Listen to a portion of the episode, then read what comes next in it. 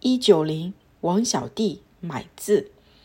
我这一生有很多的缺点，不会外文，不会背唱诵，也没有练过毛笔字，但是现在却常有信徒要我写字送给他做纪念。字复字虽写不好，但是人情很可贵，为了给大家欢喜，也就不端浅陋提笔结缘了。就这样。所字的人便越来越多。曾有一段时间，佛光山一连举办数场佛光缘书画义卖活动，得款悉数捐给佛光大学作为建校基金。途中把我写的毛笔字也一起拿去义卖。会场上这些字的喊价从一百。万元、两百万元到六百万元不等，价值越来越高。很惭愧，六百万元买四个字，在我看来，就是连六毛钱都不值得。但是信徒的盛情实在是很宝贵。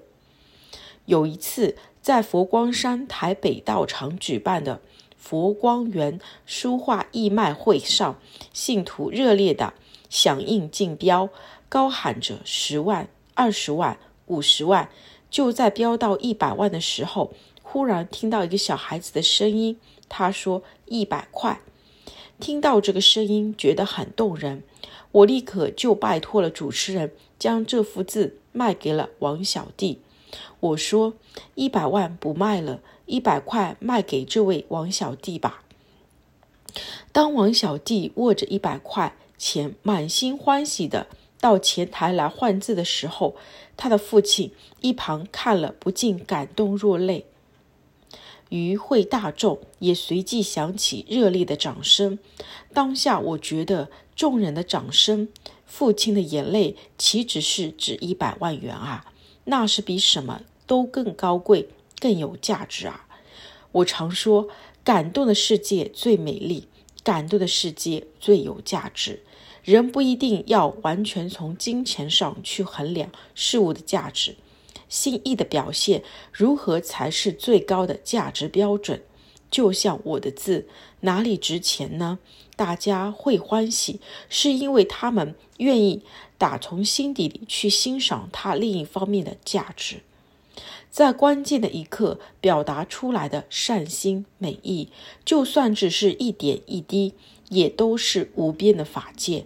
所以，王小弟的一百块是比一百万还更有价值了。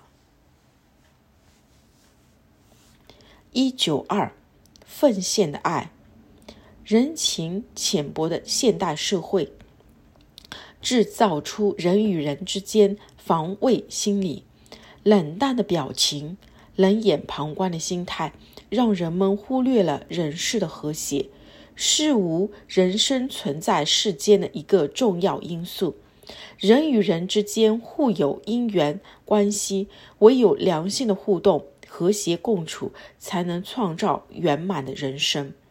有一个故事值得大家借鉴：有一户人家，家里失火。屋顶上冒着浓浓的黑烟，一个年仅两三岁的小女孩吓得在窗户边哭喊。平时从不跟人打交道的邻居张太太，却在火势凶猛的时候，奋不顾身地冲进屋里抢救小女孩。他救了小女孩一命，也造成自己严重的灼伤，甚至跌断了腿。大火让这户人家全部命丧火场，只留下小女孩一个人。知道的人虽然不胜唏嘘，却也冷然冷然以对。反而张太太不忍心小女孩的遭遇，决心收养她，对她细心呵护，爱之如命。张太太的善行引起邻居的议论，奇怪。过去张太太从来不和我们来往，感觉上是一个冷淡无情的女人。想不到她不但救人，自己受重伤，还肯全力照顾别人的孩子，实在是伟大啊！张太太辗转听到邻居的议论，就说：“是我自己不慎灼伤，跌断腿。经过这样艰难困苦获救的女孩，我怎能不好好爱护她呢？有些人的爱建立在贪心贪念上，因为贪而爱着不足不舍；有些人的爱则有付出的奉献而来，因为付出更珍惜彼此的爱，以爱为基础，才能让人才能人我一如，相互帮助关怀。佛教讲无缘大慈，同体大悲。孟子也说。老吾老以及人之老，幼吾幼以及人之幼。让爱扩大，由个人的私爱扩大到爱人、爱社会、爱国家、爱世界、爱人间。一旦爱升华，我们的生命也会绚烂如霞。